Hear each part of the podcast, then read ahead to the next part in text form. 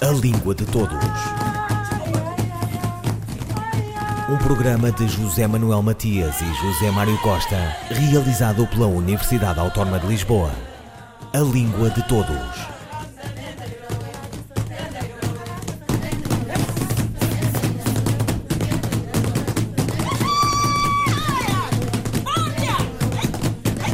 Do vírus chinês ao vírus estrangeiro, o discurso populista e xenófobo tem fulgido em todo o seu esplendor.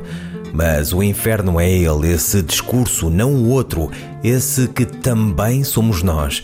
Se estamos no mesmo barco, como diz o mantra da agregação de vontades para fazer frente à Covid-19, aqueles que percebem o perigo, o Festival de Inanidades também assentou arraiais.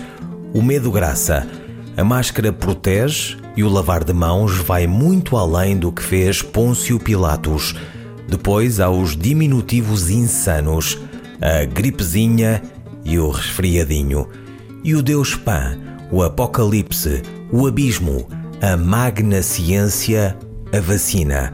Ao celebrado o meu reino por um cavalo, corresponde agora o colapso da economia a virose dos tão nervosos mercados, o petróleo e o barril, as crianças e os velhos, os ventiladores, o sopro que pode faltar. Os miasmas de antanho transvestem-se de novas palavras. As cidades invisíveis de Ítalo Calvino são agora as cidades desertas e as varandas e as janelas e a música e o mundo virtual a uberização do trabalho chegará na próxima acalmia. Este é o admirável mundo novo onde o grande irmão espreita, onde há o Estado e a guerra, a linha da frente e a retaguarda, o confinamento e a quarentena. A superfície é lisa e a morte expressa-se em números. Usa-se muito a língua inglesa burnout, lockdown, layoff, e há curvas e gráficos, quedas e subidas em V, uma ortografia onde a grande ambição é estar no planalto, no cume. Zaratustra espreita. Língua de Todos conversou com Carla Marques, colaboradora do Ciberdúvidas da Língua Portuguesa, sobre o léxico da Covid-19. Este foi um projeto que não nasceu acabado, foi nascendo. Nós, no Ciberdúvidas, somos muito sensíveis às questões lexicais, ao dinamismo linguístico, à, à grafia das palavras e com, com o chegar da pandemia, fomos-nos apercebendo que esta realidade começou a ocupar um espaço muito importante no, no mundo mediático e este mundo mediático diz-se e escreve-se por palavras.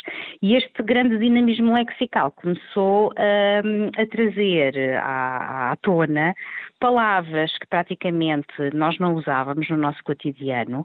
Muitas eram restritas e eram usadas em meios científicos e o seu sentido uh, é, é, desconhecido ou era desconhecido da grande maioria dos falantes e também começámos a assistir a processos de inovação lexical. E por essas razões começámos a sentir necessidade, primeiro nas nossas aberturas, que, que fazemos três vezes por semana, começámos a, a, a considerar que seria importante deixar um pequeno apontamento para palavras que começaram a surgir. As primeiras, as nucleares, foram naturalmente o coronavírus, e foi nessa altura que nós aproveitámos para sugerir ou recordar ou aconselhar a pronúncia correta de coronavírus, que deve ser uh, com um U inicial, deve ser corona e não como continuamos a ouvir corona. Uh, foram os nossos, os nossos primeiros conselhos. Logo a seguir veio a palavra-chave, que provavelmente agora é a palavra mais importante, que é o, a palavra Covid-19. Começámos por esclarecer que Covid refere a doença e não o vírus. Eh, o vírus designa-se cientificamente SARS-CoV-2, ou então mais informalmente é conhecido como novo coronavírus. Esclarecemos também como se escrevia a palavra. Inicialmente, o conselho era escrever Covid com maiúsculas, seguidas de um IFAN e depois 19. Entretanto, assistimos ao vivo a um fenómeno de dinamismo lexical, porque a Covid-19, que era um nome próprio, designação de uma doença provocada pela ação de um vírus, passou a ser um nome comum e isto levou também a que a palavra deixasse de se escrever obrigatoriamente em maiúscula e pudesse passar a escrever-se com minúscula. Portanto, nós acompanhámos e, e, fomos comentando esta, esta evolução. Acompanhámos também uh, uma dúvida que se mantém sobre o género da palavra, é o Covid ou a Covid, e tivemos a oportunidade, por mais do que uma vez, de esclarecer que deverá ser usada no género feminino porque designa a doença, portanto, é a doença Covid-19 e devemos evitar o uso o Covid, porque quando acontece este uso, eh, e é o que nós vemos sobretudo no domínio do, dos artigos da imprensa escrita, quando se usa a expressão Covid erradamente, está a designar-se o vírus, que de facto não tem esse nome. Uh, portanto, é uma expressão a, a, evitar. E foi assim que começou a nascer, uh, aos poucos, o, o léxico Covid-19. Uh, começou por acompanhar a evolução, uh, uh, começou por ser um espaço de esclarecimento e de aconselhamento, mas de repente fomos inundados por um domínio quase total do tema em todo o espaço mediático. E começaram a aparecer palavras novas Uh, em diferentes áreas, na medicina, na estatística, matemática, realidades novas que desconhecíamos enquanto seres humanos, uh, as fases da resposta à propagação do vírus, tudo isto era um, um, uma avalanche de palavras que importava uh, esclarecer, contextualizar, precisar e organizar. E foi assim que nasceu a ideia de organizar um léxico que não está, eh, é um trabalho que está a ser feito todos os dias e está em constante atualização. Deixámos-nos de eh, ficar eh, só associados à explicação ou à tentativa de esclarecimento dos sentidos e começámos também a alargar para artigos científicos ou até para o próprio contexto em que a palavra começou a ser utilizada. Portanto, começámos com áreas relacionadas, por exemplo, com, com uh, domínios específicos da medicina, que não eram tão conhecidos do, do público comum, como internista ou outras especialidades de, de, dessa área. Passámos também por, o léxico da área da, da estatística, que, que está constantemente na, na, ordem do dia, curva, pico, achatamento da curva, planalto. Embora se tratem de palavras muito visuais, nem sempre quem as ouve, e não estando familiarizado com, com a área científica que as trata, que as trabalha, poderá ter uma percepção errada da realidade. Portanto, uh, fizemos e fazemos esse esclarecimento, tratamos realidades novas, como por exemplo paciente zero, era uma expressão que não fazia parte do nosso léxico comum e para algumas pessoas era de facto uma expressão uh, opaca do que é o paciente zero, não é? Havia a noção de que zero era inexistente. Também esclarecemos isso. Uh, foi muito interessante quando abordámos as fases de resposta à propagação do vírus. Uh, surgiram várias respostas que foram endereçadas ao ciberdúvidas, no sentido de tentar perceber o, uh, o, sentido da expressão fase de mitigação. Porque, de facto, as pessoas associavam mitigação ao verbo mitigar, e bem, e tinham a sensação que era a fase em que se diminuía a propagação do vírus. Uh, e da infecção. E afinal, o que é a fase de mitigação? Uh, nós tivemos a oportunidade de esclarecer que mitig mitigar é de facto diminuir a ação, mas que o que estava a acontecer era uma, era uma interpretação errada, porque estas fases são fases que foram definidas pela Direção-Geral de Saúde como fases de resposta a, a, a, ao contágio não é o número de infecções. Portanto, a fase de mitigação entra ou passa a ser efetivada na altura em que haja um contágio em espaços fechados e eh, na, na localidade. Portanto, eh, são, a fase de mitigação é composta por um conjunto de ações que procuram evitar o contágio que ocorre já nessas situações. Uh, e, e, nessa altura imensas pessoas agradeceram ao Ciberdúvidas, referindo até que estava a fazer um verdadeiro trabalho de serviço público, porque não tinham percebido e achavam mesmo que havia aqui alguma, alguma má utilização da, da expressão. Uh, fomos também dando conta de, de, palavras que já existiam, mas passaram a ser usadas com sentidos novos. É o caso de geolocalização, que introduzimos hoje, que até aqui era muito usado no contexto do, do, do, automobilístico ou de navegação, digamos assim, e agora surge como uma medida de localização para os doentes com Covid-19, que já é usada em alguns países, como é o caso da Polónia, e cujo uso está a ser discutido em países como a França, a Inglaterra, eh, como forma de, de prevenção da, da, mobilidade e da possibilidade de infecção com os doentes que, que, estão nessa situação. Carla Marques, colaboradora do Ciberdúvidas da Língua Portuguesa sobre o léxico da Covid-19. Teremos a morte para dormir, diz um ditado árabe. Agora estamos com a vida das palavras.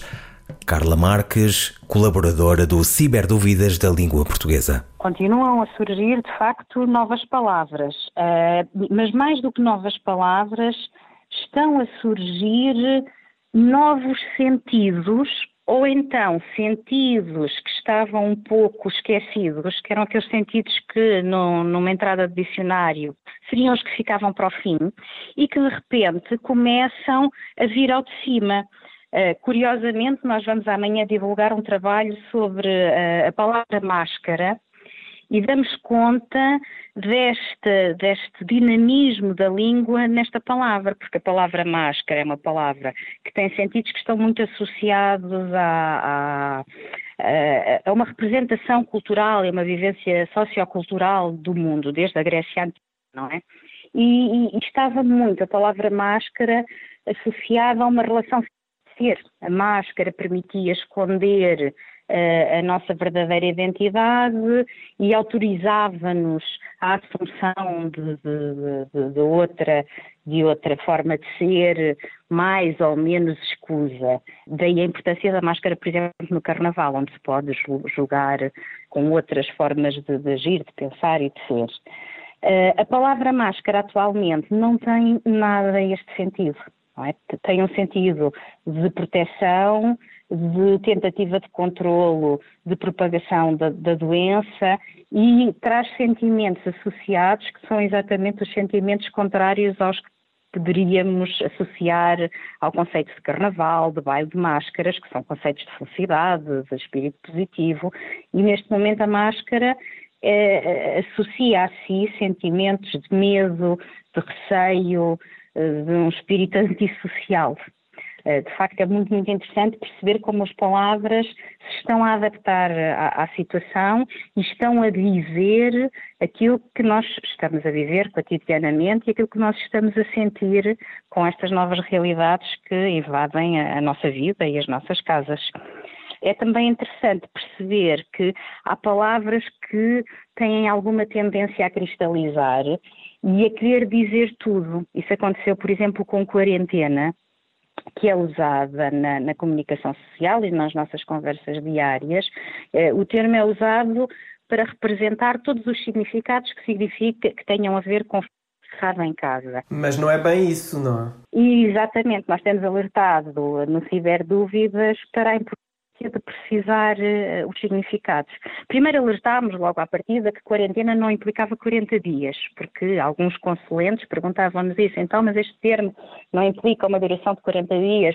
De facto, na, na origem implicou, mas esse sentido hoje perdeu-se. Aliás, neste momento e neste contexto em que vivemos, quarentena é cerca de 14 dias.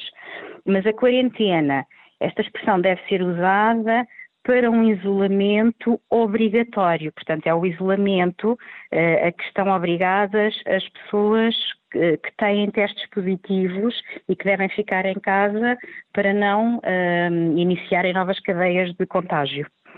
Uh, portanto, é aí que devemos usar o termo quarentena.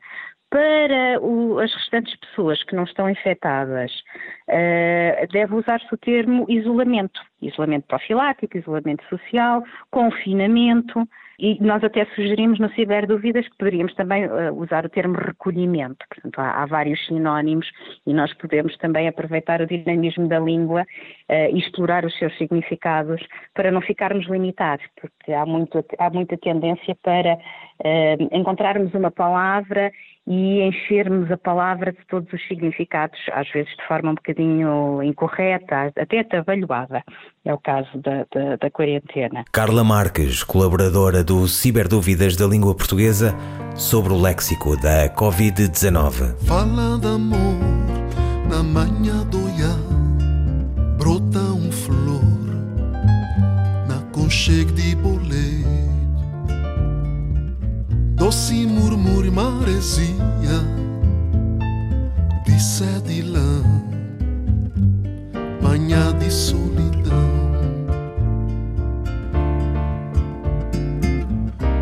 Amor, beija mar, imagina um beijo de sereia. História, história, para consolar coração mistificou. Fala de amor para seduzir, fala de amor para induzir na intimidade de um enlace. Quem bota a desejar.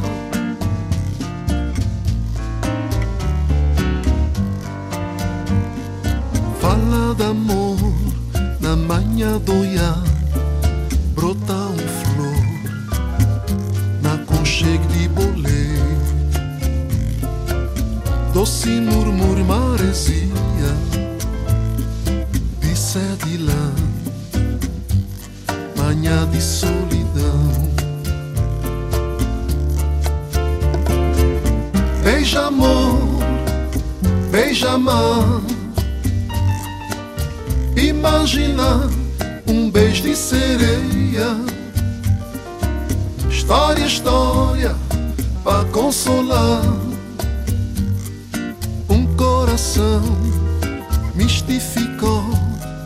Fala de amor seduzir, fala de amor para induzir na intimidade de um enlace. Quem bota a desejar quem botar desejar, beija amor. Quem botar desejar. Quem botar desejar, beija amor. Beija amor, Teófilo Chantre. Dois, três, e. Esta é a madrugada que eu esperava. O dia inicial inteiro e limpo, onde emergimos da noite e do silêncio, e livres habitamos a substância do tempo. 25 de abril de Sofia de Melo Breiner, pela voz da atriz Irene Cruz. Sofia de Melo Breiner dispensa apresentações. Em 1919, Portugal comemorou o centenário do nascimento da autora de Geografias, uma das mais marcantes poetisas do século XX em língua portuguesa, foi através da Sofia que gerações de crianças aprenderam a conhecer o mar e interiorizaram a beleza do idioma com o Cavaleiro da Dinamarca. Traduziu o Hamlet de Shakespeare. Sofia organizou uma antologia de poetas portugueses e africanos da fala comum que bem merecia mais ampla difusão nos países da CPLP. A sua poesia completa conheceu uma nova reedição. Prémio Camões, Sofia de Melo Breiner, perseguiu a nitidez do real e a sua transfiguração. Ouviram Língua de Todos, as despedidas de José Manuel Matias, José Mário Costa, Luís Carlos Patraquim, Miguel Roque Dias e Miguel Vanderkellen. A Língua de Todos. Um programa de José Manuel Matias e José Mário Costa, realizado pela Universidade Autónoma de Lisboa. A língua de todos.